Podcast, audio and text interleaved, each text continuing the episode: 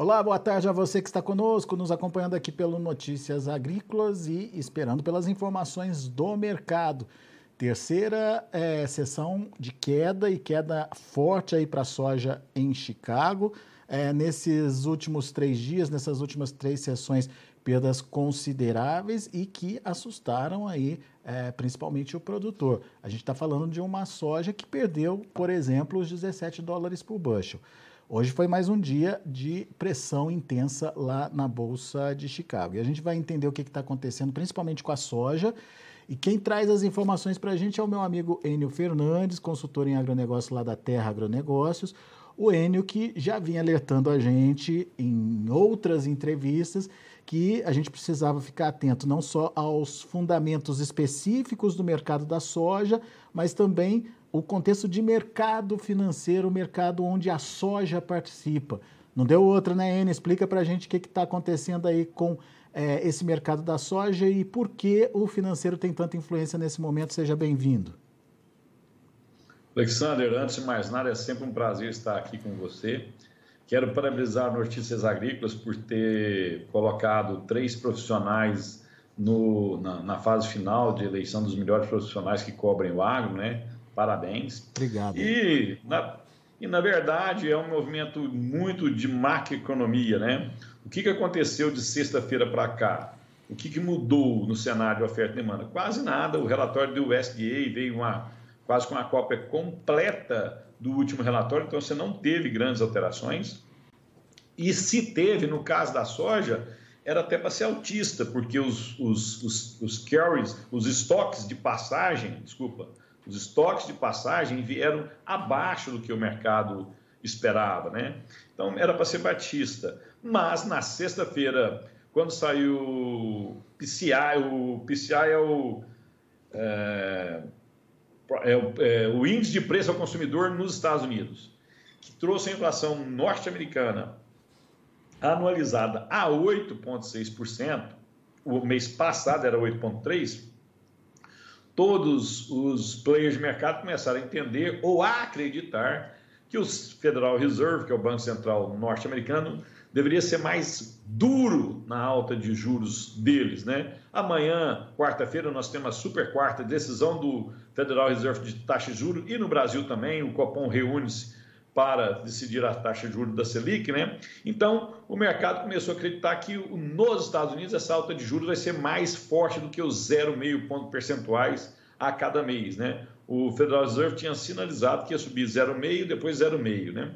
Agora, o mercado acredita que essa alta pode ser mais tensa. Com isso, todo mundo que mexe no mercado financeiro começou a mexer suas pedras, a sair do risco procurar ativos mais seguros. Vou te dar um exemplo. O índice DXY estava, estava próximo a 102, 101 mil pontos, está agora 105, buscando 106 mil pontos. Uh, Dow Jones, uh, Standard Poor's, uh, Nasdaq, Ibovespa, tudo, as, as criptos colapsaram, tudo caindo, todo mundo saindo desses ativos de risco e correndo para do Tesouro Americano e comprando dólar para se proteger. Quando a gente olha em três dias, a soja perdeu 7,900. Mas perto dos outros ativos, ela perdeu menos. Porque a gente ainda precisa ver qual vai ser a produção da soja nos Estados Unidos, como que vai estar estabelecida essa oferta. Eu repito, a demanda por soja e milho, ela é certa, ela é real. A produção de soja e milho, ela é virtual. Eu estou plantando, eu preciso do clima para me entregar grande parte dessa produção. Enquanto isso acontecer, o mercado vai se sustentar e vai tentar uh, equilibrar entre notícias de oferta e demanda e macroeconomia. Mas, quando a gente tiver a safra americana mais definida, aí sim nós vamos ter movimentos mais claros de mercado, ou para cima ou para baixo. Ô, ô Enio, ficou claríssimo aí como é, o mercado financeiro ou como a macroeconomia é, interfere na formação de preços é, em especial aí da soja. Agora, amanhã tem essa divulgação da taxa de juros nos Estados Unidos. É, em relação às especulações, o que, que se espera e é, a partir da divulgação, o que, que pode acontecer é, com a soja? A gente pode ver estancar essa sangria que a gente viu aí nos últimos três dias ou não?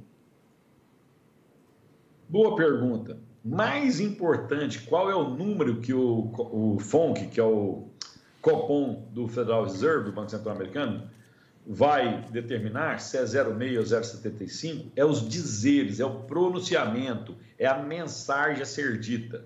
Se a mensagem dita por Jerome Powell, que é o presidente do Banco Central dos Estados Unidos, for muito dura, se ele, se ele mostrar claramente que ele vai é, pôr a inflação como foco central das, da, dos, das próximas decisões do Federal Reserve, porque não é tão simples assim. Se eu subo muito a taxa de juros, eu, eu, eu do outro lado, esfrio a economia e eu proporciono desemprego. Ao proporcionar desemprego, eu, eu, eu provoco a insatisfação da população. E, apesar do Banco Central americano ser independente, como do Brasil é, nós temos eleição, eleições para o Senado nos Estados Unidos agora esse ano. E caso o governo Biden perca o Senado, porque hoje é, os votos são equivalentes, quem decide é a Kamala Harris, que é, que é a, a vice-presidente e a presidente do Senado, ela tem um voto de Minerva.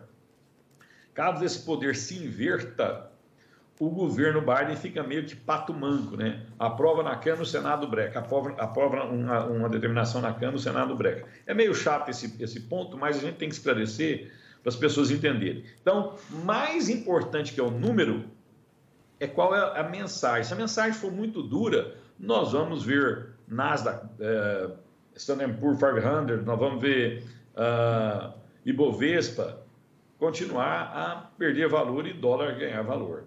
Caso isso não ocorra, a mensagem não seja tão dura, ou ele uh, projete elevações mais amenas, mandar uma mensagem, está preocupado mais com o emprego nos Estados Unidos, você vai ver de novo o dólar dar uma arrefecida no mundo inteiro e commodities subirem, bolsas subirem.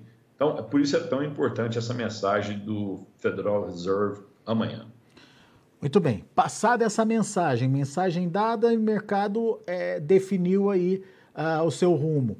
É, como você bem pontuou, se for mais agressivo esse movimento de alta, a gente pode ver ainda uma queda dos preços. Se for mais ameno esse anúncio, mais ameno esse anúncio, a gente até pode ver aí uma tranquilidade maior aí para os preços é, das commodities em geral, em especial a soja.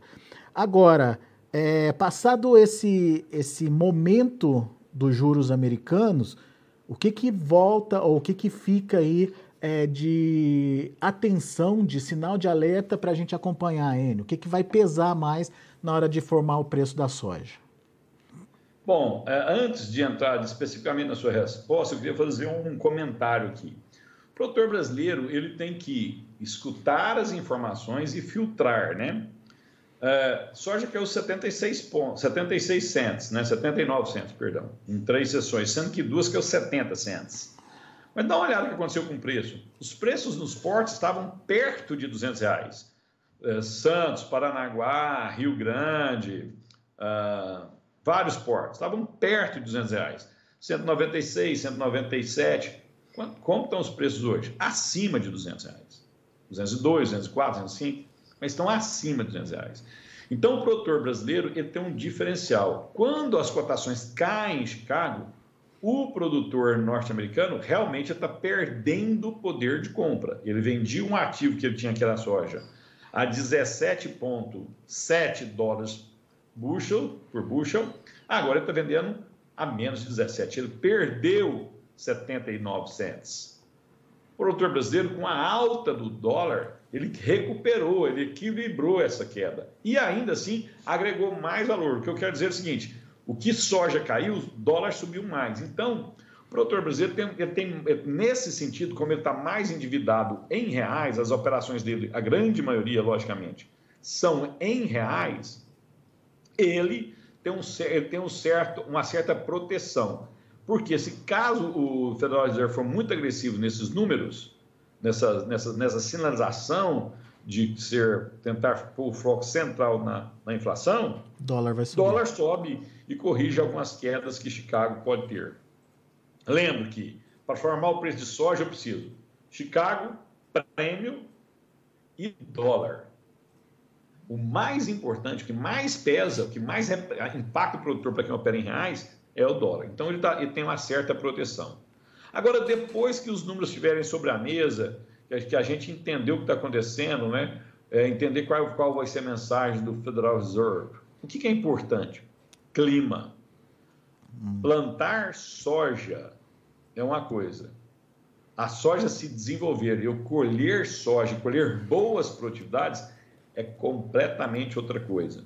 Os americanos estão com 88% plantado, agora que a soja está emergindo. Ela ainda tem que crescer, florar, encher grão. Enquanto o mercado tiver essa incerteza, o foco deve ser o clima.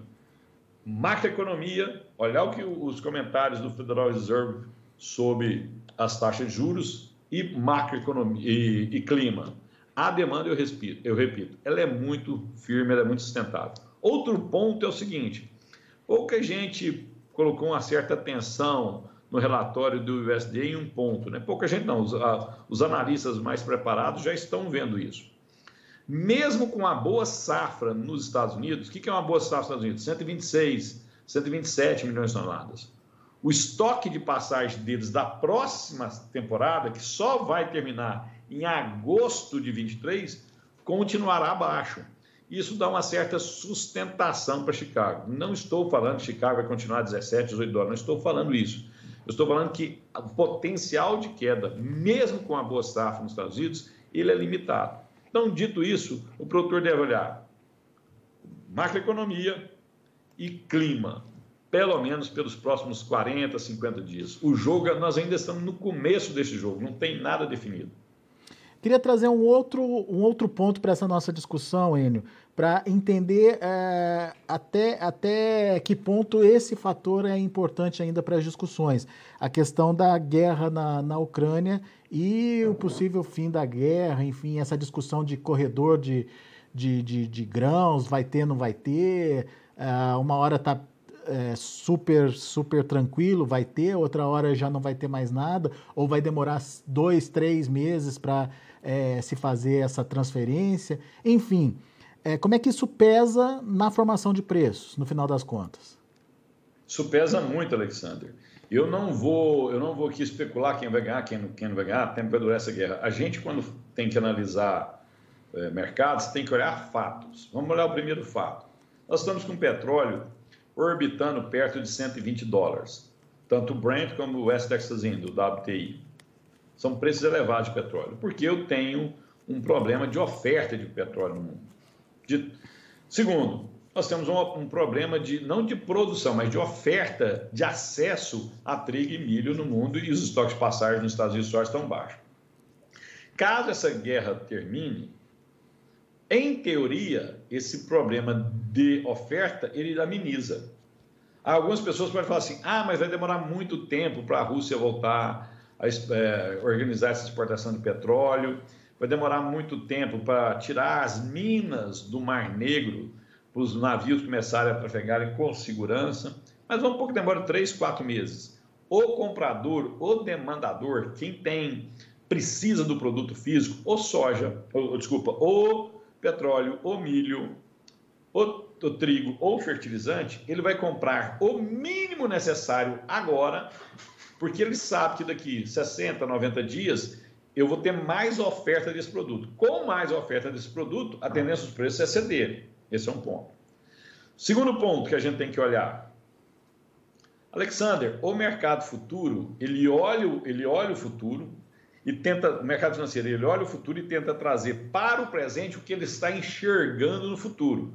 Um exemplo claro foi o que aconteceu com todos os mercados financeiros de sexta para cá. Eles estão acreditando que o Banco Central dos Estados Unidos vai ser mais duro que a inflação e deve subir a taxa de juros em 0,75 pontos percentuais. Uhum. Quando eles começaram a acreditar nessa possibilidade, eles começaram a vender os ativos que tinham. E caiu todos os índices que eu citei para vocês. Se eu acredito que daqui três meses vai ter uma boa oferta de milho e trigo, a tendência é os preços do milho e trigo cair. E o último ponto que é muito importante para o produtor observar é o seguinte: a margem do etanol está muito boa, extraordinária. A margem do óleo de soja nos Estados Unidos, aqui no Brasil, está muito boa. a demanda por biocombustível está, está elevada, porque os preços do petróleo estão elevados. Então, essas indústrias que têm muita margem, muito dessas, quem está esmagando soja aqui ou lá, tem muita margem devido ao atual preço do petróleo. Se o preço do petróleo vai cair, em teoria, o preço de óleo de soja vai cair.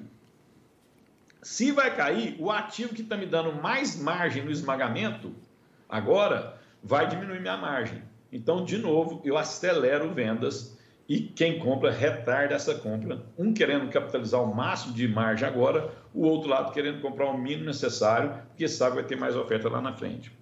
Tudo isso posto sobre a mesa, fica claro, caso essa guerra uh, finalize, nós teremos uma queda nas cotações de soja, milho e trigo em Chicago.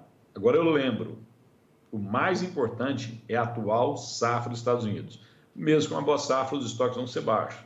Se a guerra acabar e eu tiver um grande problema climático nos Estados Unidos, tudo que eu te falei são palavras ao vento, né? É, eu estou nesse mercado há muitos anos, estudo soja desde 1992, montei minha, minha, minha empresa em 2000.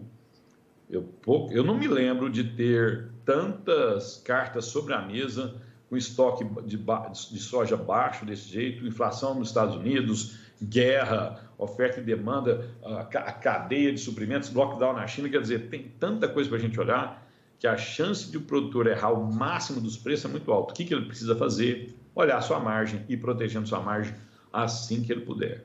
Boa. Enio, queria falar um pouquinho sobre é, Brasil e, obviamente, é, o posicionamento do vendedor nesse momento. Você lembrou muito bem que a gente tem, em função do dólar, preços acima dos 200 reais já nos portos sendo praticados, é, apesar das quedas em Chicago que a gente bem pontuou aqui. Uh, eu queria entender uh, por que então o produtor brasileiro ele segue acuado, ele segue esperando. É, é, o que, que, o que, que ele está pensando nesse momento e se justifica esse posicionamento na sua concepção? Bom, vamos lá, né? Nós temos duas, duas safras para olhar. A que está agora sobre a mesa, né? Essa agora está uhum. Tá colhida e guardada, né? O resto que sobra dessa soja para ele e a soja do ano que vem. Ele, o produtor brasileiro, é dono do ativo. Ele está com tanta incerteza e a volatilidade é tão alta que ele fica inseguro tomar suas decisões. Isso não é só o produtor brasileiro. Qualquer um que tem um produto é, altamente valorizado agora tem esse problema. Se você conversar com, produto, com os distribuidores de fertilizante, eles estão comprados, importaram mais fertilizante, preparando para entregar esse fertilizante até outubro e as vendas não estão decolando na velocidade que precisam decolar. Ele tem uma incerteza na mão. Será que vai decolar ou não? Mesmo assim, os preços fertilizantes estão caindo? Estão, mas não estão, não estão colapsando tão forte. É incerteza. Então, é lógico, é natural, conforme eu te falei, tem tantas cartas sobre a mesa que esse produtor esteja inseguro. A soja que está guardada, ele tem um maior grau de segurança. Ele está olhando os números de esmagamento, ele está olhando a que nós perdemos nessa safra mais de 20 milhões de toneladas de soja no Brasil. Temos que lembrar que perdemos 60% da soja do Paraguai, ou seja, ele olha um quadro de escassez agora. E ele está vendendo paulatinamente. Conforme os preços vão subindo, vão subindo, ele vai, ele vai, ele vai, ele vai vendendo paulatinamente. O mercado estava completamente parado, o dólar subiu acima de teve um certo volume de venda. Para a safra do ano que vem, aí a insegurança é muito grande, porque ele viu os custos dele subir, subirem muito, muito forte. Mas hoje você tem é, bons preços que garantem mais para você para o próximo ano. Ele não pode confundir a escassez de soja agora no Brasil com a escassez de soja futura. Lembro que nós perdemos mais de 20 milhões de toneladas. O Paraná sofreu bastante, Santa Catarina, Rio Grande do Sul teve uma safra caótica. O sul do Mato Grosso do Sul teve perda de safra. Será que isso vai acontecer o ano que vem? Se for uma safra normal, a oferta o ano que vem vai ser maior. O USDA afirma, projeta 149 milhões de toneladas. Então ele não pode confundir esse cenário. O risco para a safra velha dele é um, o risco de margem para a safra nova dele é outro. Então ele tem que tomar muito cuidado. Lembro, que a maioria dos produtores brasileiros operam em reais. Então, altas fortes dos dólares vão puxar os preços da safra velha, mas também vão puxar os preços da safra nova em reais. Pode ser uma excelente oportunidade para travar custo, garantir margem e garantir sua receita para o ano que vem. É, me corrija se eu estiver errado, mas pelo que eu entendi, a safra nova ainda pode dar alguma oportunidade de venda aí para o produtor. Safra velha, o produtor tem que é, analisar a margem dele para é, ver se é hora ou não de participar. De uma forma geral, obviamente que o custo de produção é diferente de norte a sul do, do Brasil, mas de uma forma geral, as margens são positivas, são iguais às dos últimos anos é, para a safra nova.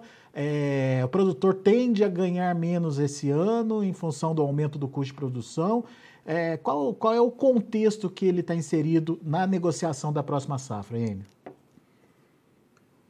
Para quem tiver boas produtividades, a safra nova, que vai ser colhida uh, depois de fevereiro de 2023, ela traz boas margens, sim. E altas na, na moeda norte-americana e altas no dólar são oportunidade de você garantir essas margens que os preços vão subir. Uh, Para a safra velha, Alexandre, a margem é muito boa, porque nós estamos falando de preços hoje em 200 reais nos hum. portos. Aí você tira o diferencial de base, no interior, nós estamos falando preço no interior do Mato Grosso, no sul do Mato Grosso, a 180 reais. Uh, no médio norte do Mato Grosso, 177 reais. Goiás, 181 reais. Mato Grosso do Sul, 184, 185 reais. Isso para pagamento curto. Se você der um prazo maior para pagar, esses preços até mudam, né? Uh, regiões do Mapitobá, 177, 175 reais. São, são preços que dão margem.